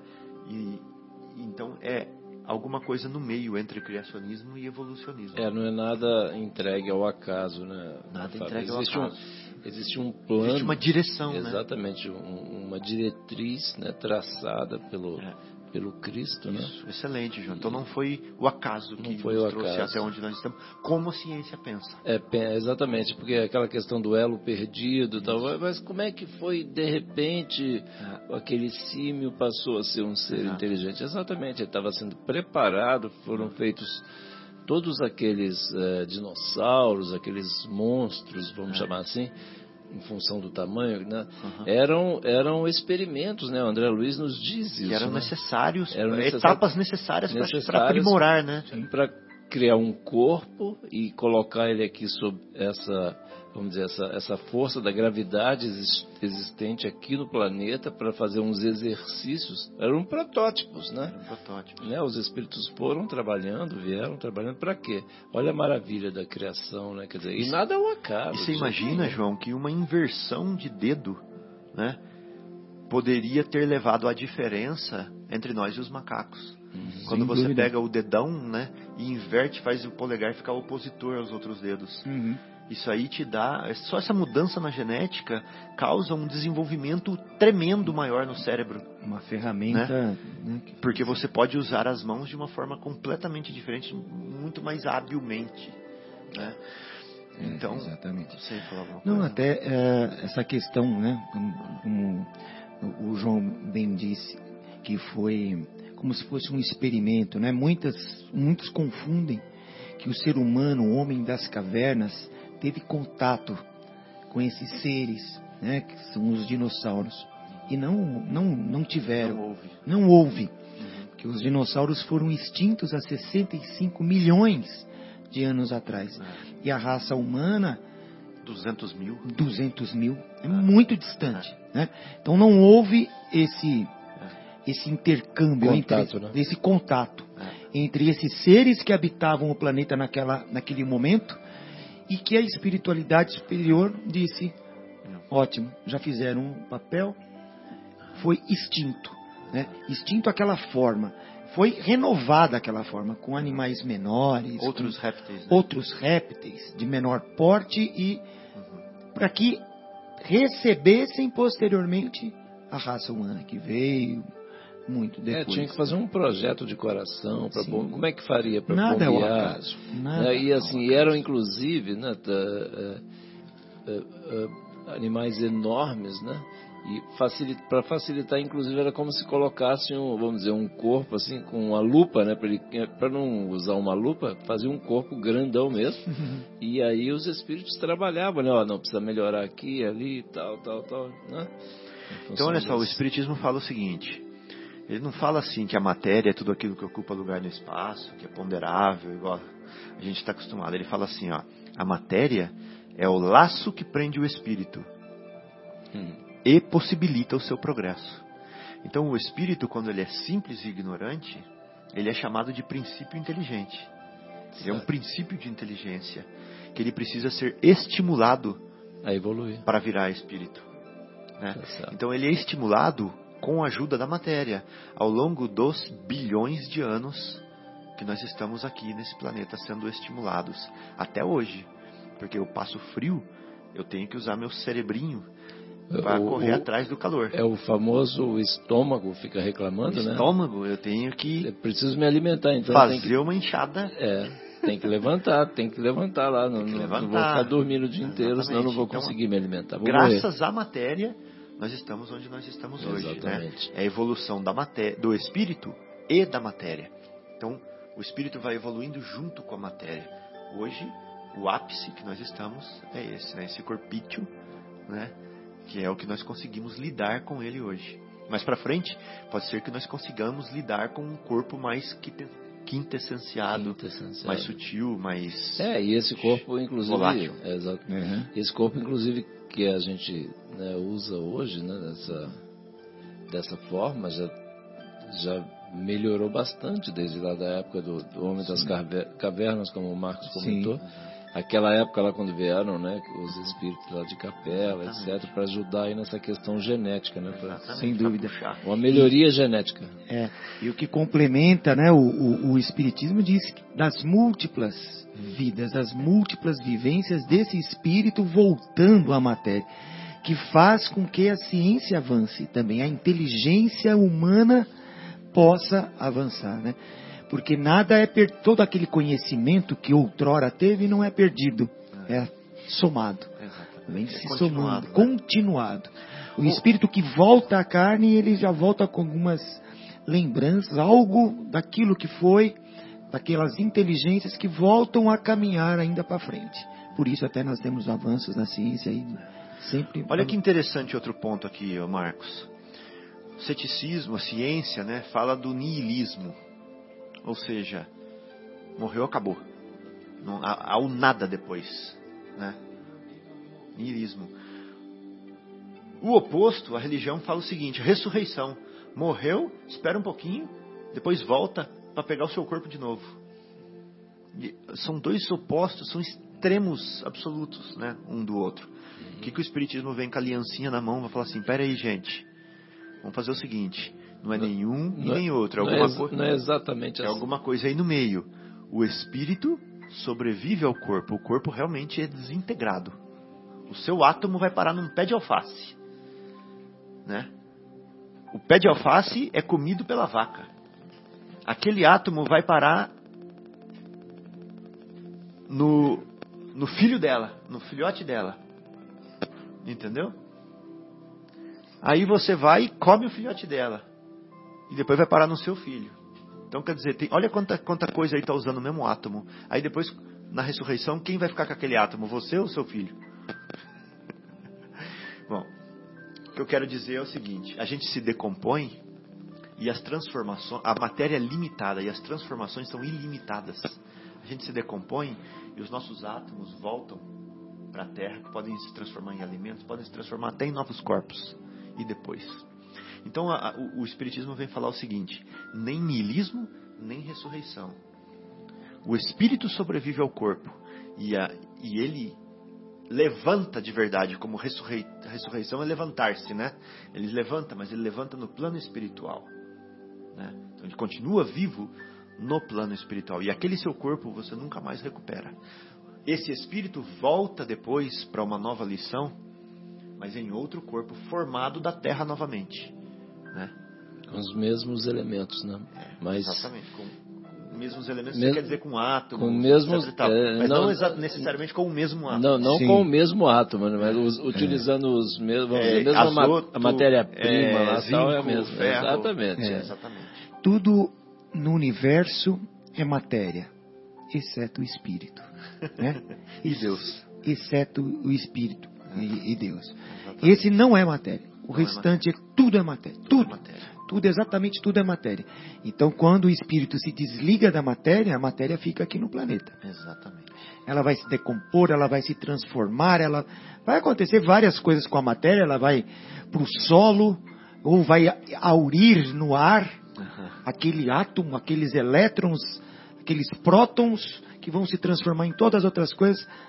E quando o espírito voltar a reencarnar, ele vai utilizar a matéria do mesmo planeta para para o perispírito dele dar, fo- dar forma a outro corpo, com outros materiais, os mesmos elementos, É. mas totalmente Eu, diferentes. eu até queria fazer um comentário. Eu, eu, é, assim, de um exemplo mais, menos, é, mais simples até, né?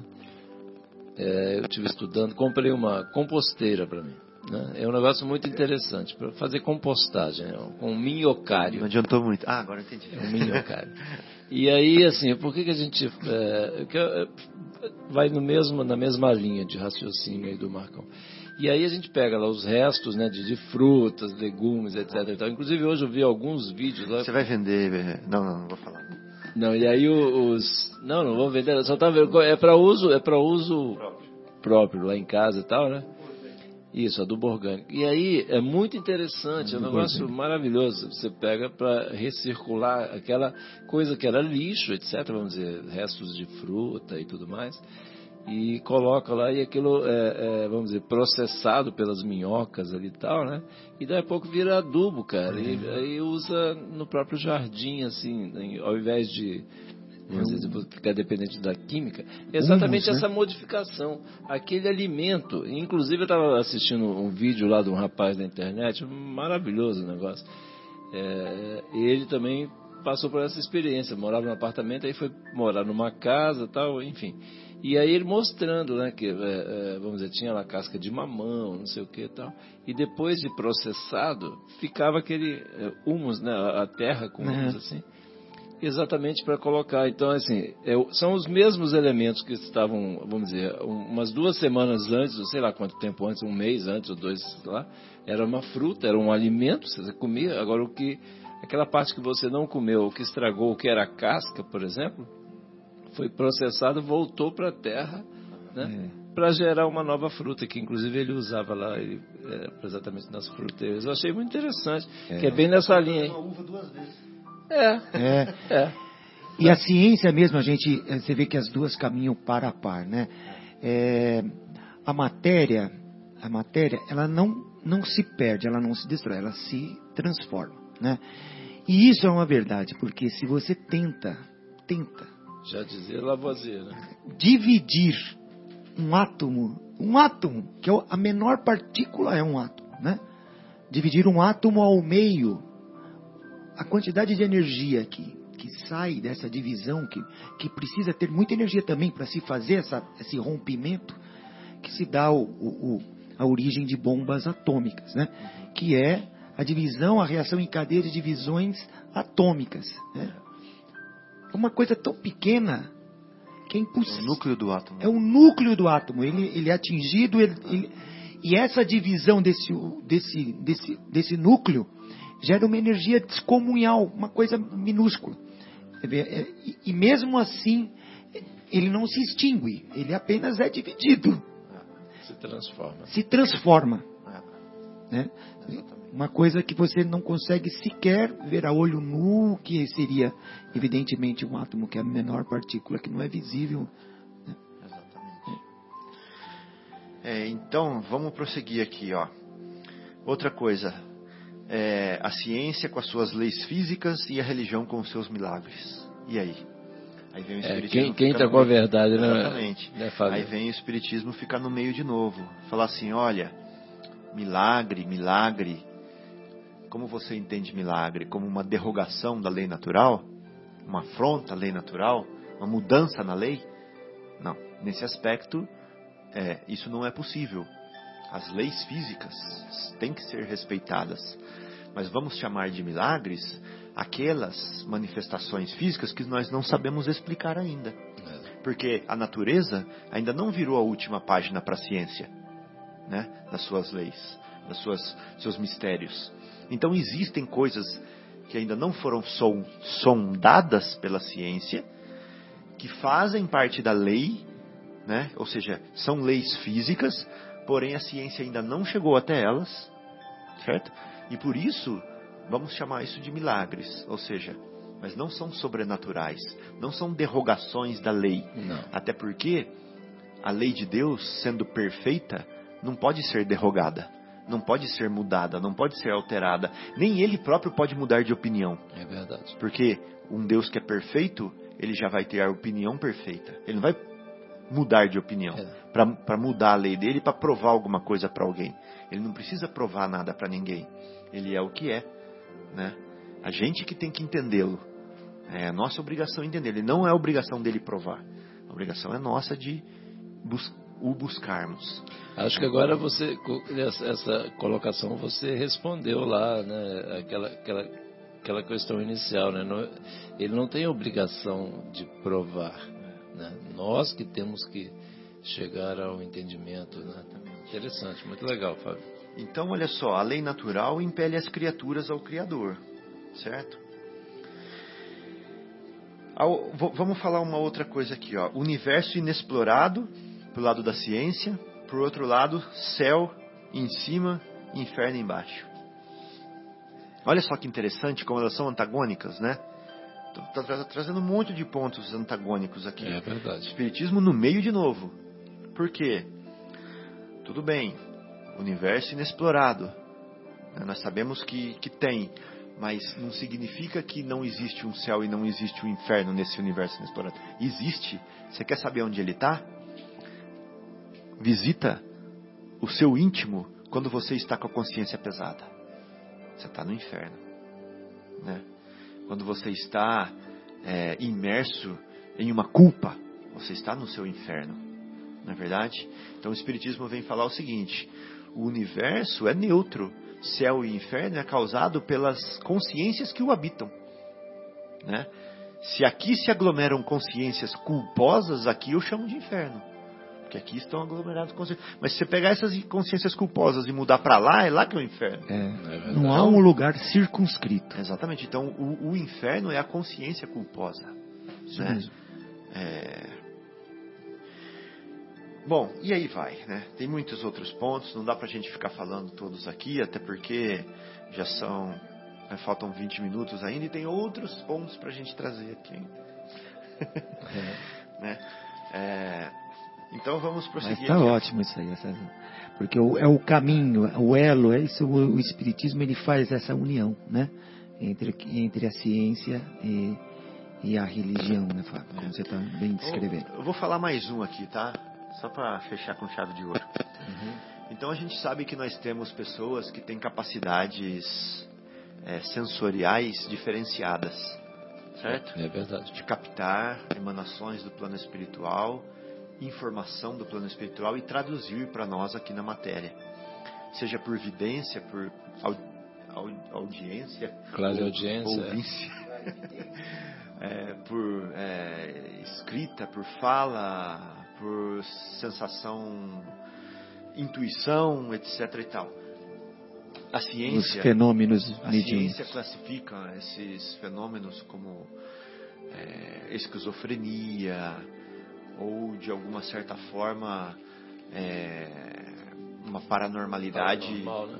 é, mas não como mediunidade, né? E a religião é, tradicional traz isso como manifestação do Espírito Santo ou como profeta ou alguma coisa assim. É, ou do ou do espírito do mal, né, etc e tal. O espiritismo não, ele vem explicar, ele vem falar o seguinte, olha, nós somos um centro de força, né? nós somos um centro de energia. Esses centros são susceptíveis a interferências, né? Nós somos onda, nós somos energia e, por conseguinte, nós somos sujeitos a interferências. Se nós temos, se nós desenvolvemos uma capacidade de decodificar essa interferência, aí está o que nós chamamos de médium. Né? Nós podemos intermediar, nós podemos decodificar a informação e trazer para o meio do qual nós vivemos. E o Espiritismo ainda explica como isso funciona do ponto de vista material. Né?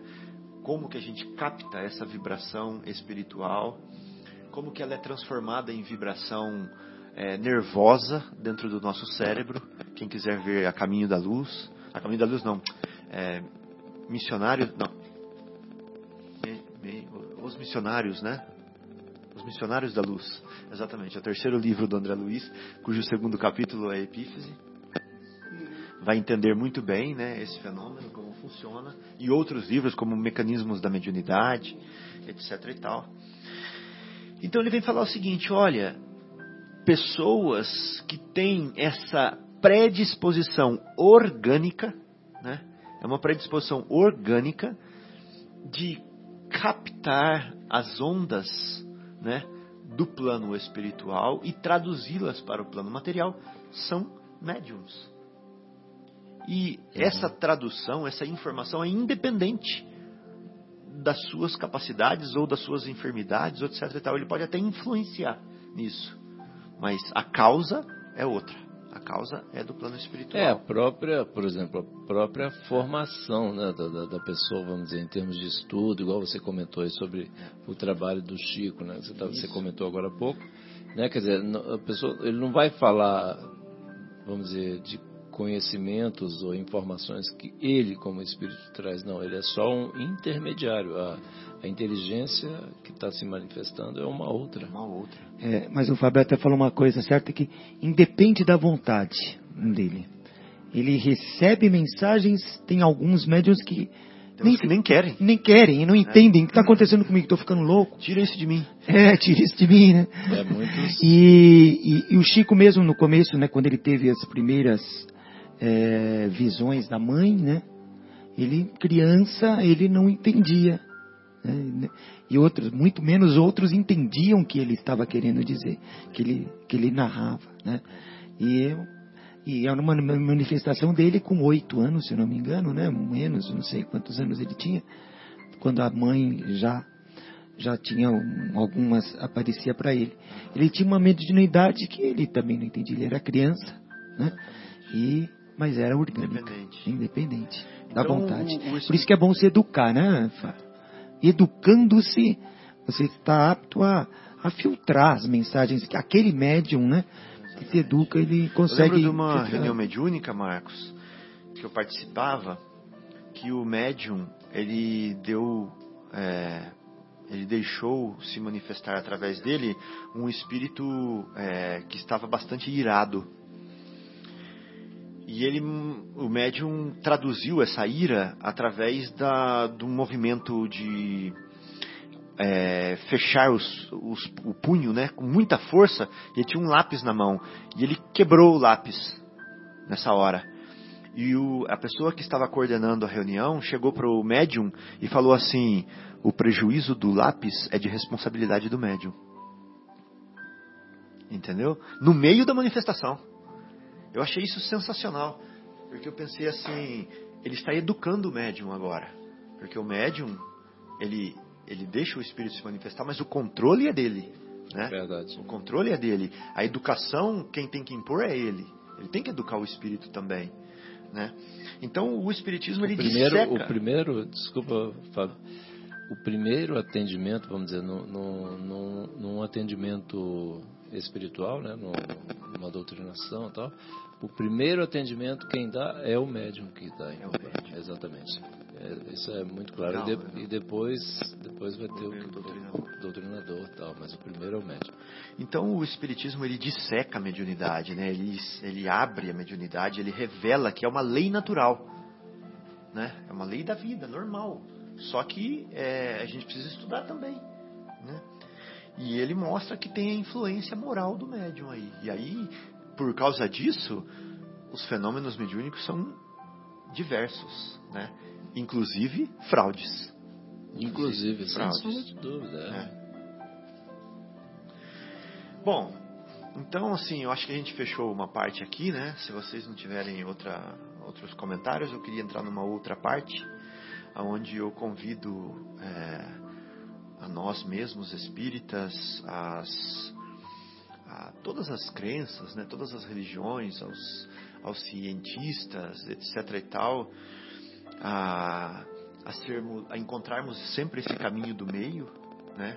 Entre o raciocínio e a fé né? e mostrar que dentro do próprio movimento espírita nós estamos cheios de crenças não fundamentadas. Nós espíritas temos que tomar muito cuidado, porque não é essa a proposta de Kardec.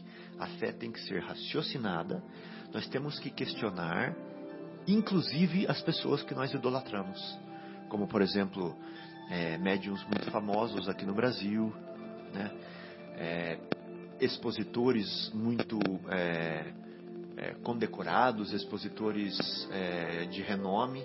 Nós temos que questionar. Nós não po- é, nós temos que questionar, ser céticos também nesse aspecto, né? Porque esse é o objetivo. O objetivo maior é a nossa emancipação espiritual. Deus não quer que nós sejamos pupilos sempre.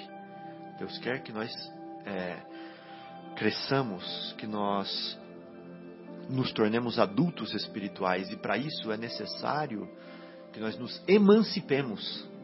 Por isso nós temos que questionar, por isso nós temos que buscar a verdade para que ela nos liberte. Né? É verdade.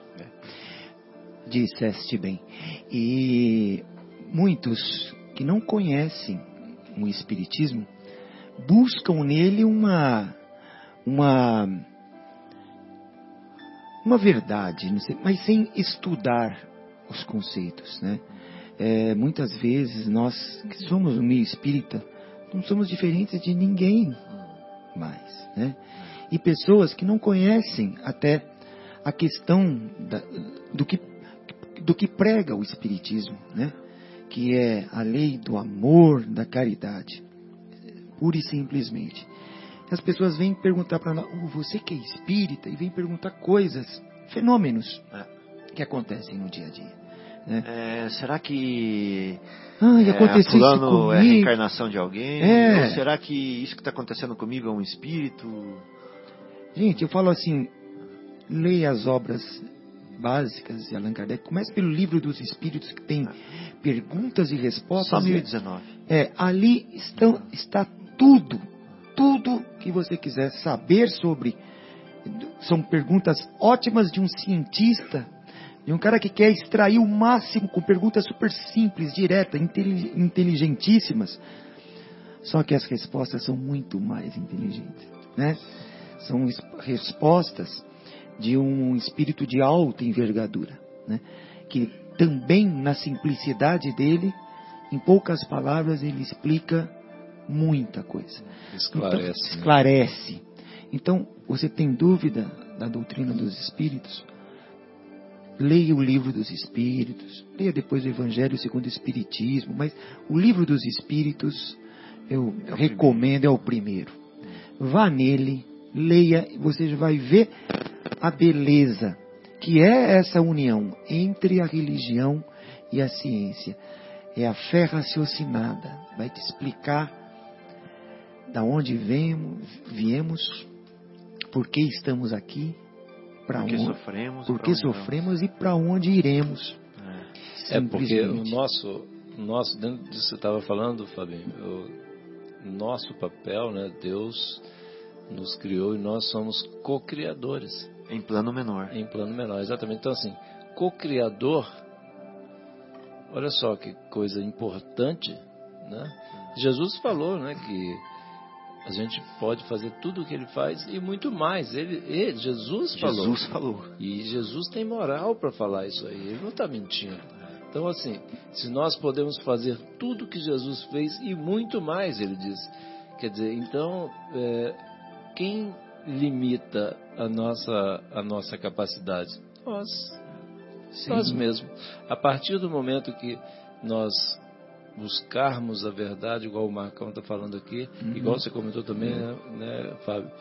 A partir do momento que a gente buscar essa verdade, a gente encontrar essa verdade, né, como o próprio Jesus também disse, conhece, né?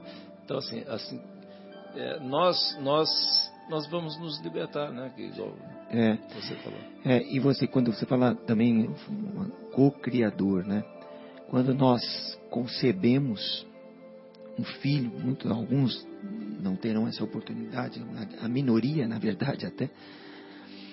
Mas quando nós temos um, geramos um ser material, onde nele tem um espírito é, milenar ocupando, né?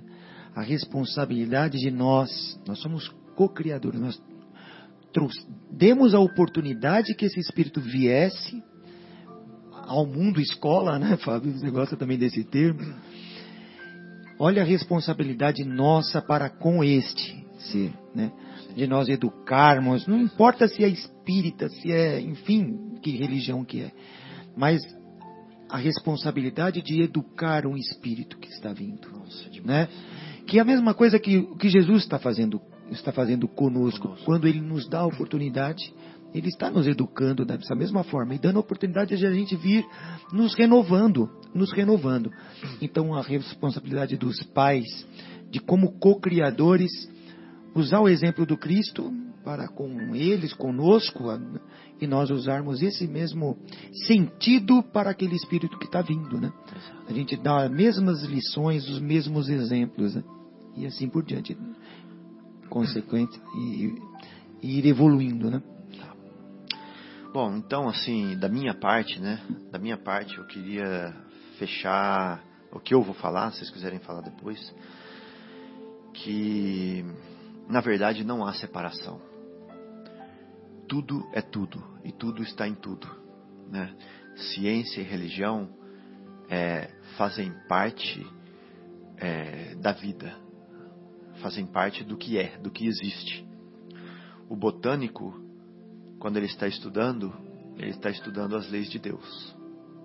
Né? O químico, quando está estudando, ele está estudando as leis de Deus. Nós, quando estamos mexendo lá no jardim da nossa casa com as nossas minhocas, João, nós estamos aprendendo a lei de Deus. É verdade. Né? Quando nós estamos lavando louça, nós estamos aprendendo a lei de Deus. Quando nós estamos aqui no programa de rádio, quando nós estamos na igreja, no culto, na célula, aonde for, nós estamos aprendendo a lei de Deus. Né? Quando a gente pega uma doença, toma um remédio, nós estamos experimentando a lei de Deus. Não é verdade? Então tudo é a lei de Deus. Toda lei é a lei natural, é a lei de Deus. Então vamos render graças ao matemático, vamos render graças ao biólogo, vamos render graças ao pastor, vamos render graças ao Papa, vamos render graças ao preletor, vamos render graças às, aos espíritos que estão buscando a verdade, seja ela no campo que a gente denomina separando como ciência ou no campo que a gente denomina separando como religião, mas que no fundo é o campo do espírito imortal, né, que está é, caminhando para, está gravitando para Deus. Então, é, eu queria mandar um, um, um abraço, né, para o Marcelo, que não pôde vir hoje, é, que pode estar nos ouvindo. Queria mandar um abraço para as pessoas que suportaram esse programa nos deixando vir aqui, cuidando dos nossos que estão em casa. Mandar um abraço para os amigos ouvintes que estão ligados aqui em nós, sintonizados conosco em mente e em coração, e dizer que é, Deus nos abençoe e até a próxima semana. Boa noite, amigos. Foi um prazer enorme estar aqui. Fabinho, quanto tempo? Né? E os amigos aqui, Guilherme, o Marcos, e a todos que nos ouvem, mandar um grande abraço também e desejar uma, um ótimo final de semana e uma semana de muitas realizações. Fiquem com Deus. Boa noite, amigos. Um, foi um prazer estar com vocês aqui novamente, aos ouvintes. Fabinho até no início do programa se perguntou o que é uma aliança, né? E, e na verdade, se vê, a aliança é um, um objeto circular que não tem começo nem fim, né? E tudo, tudo está nela. Né? E é isso que você falou. Está tudo nela. Não tem começo nem fim. É um objeto circular que não tem canto, né? Você não tem divisão, está tudo nela. E é isso mesmo. É aliança entre a ciência e o espiritismo. E, é, desculpa, é a religião, perdão. Você tem espiritismo, é a aliança entre a ciência e a religião. Não importa se o espiritismo é a religião como um todo. Né? Uma boa noite a todos. Fiquem com Deus. Muita paz a todos os meus, aos ouvintes, meus entes queridos também, a minha mãe, que está em Minas ali se recuperando, e a toda a minha família, a todos os meus amigos, os ouvintes. Fiquem com Deus. Não, tudo que é nosso. Né? Estamos imersos no universo. Fiquem com Deus. Uma boa semana a todos. E aqui é o Guilherme também se despedindo. Boa noite a todos. Faço as honras do Marcelo de dizer um abraço para o nosso ouvinte Fauzi, que sempre nos escuta. Para o Bruno Eustáquio, que hoje não mandou mensagem no WhatsApp, mas certamente vai, se não está nos escutando agora, escutará depois. E dizer para o Fábio para vir mais. Você veio hoje num dia legal. Eu estou aqui descobrindo que hoje é o Dia Mundial do Coração. Ó. Então, é um sinal para você amolecer mais o coração da esposa para ela deixar você vir aqui mais de vez em quando. Érica, se estiver ouvindo, você deixa o Fábio vir aqui, hein? É isso, gente. Boa noite até sexta-feira que vem. Tchau, tchau. Você está na ZYU 604, Associação de Desenvolvimento.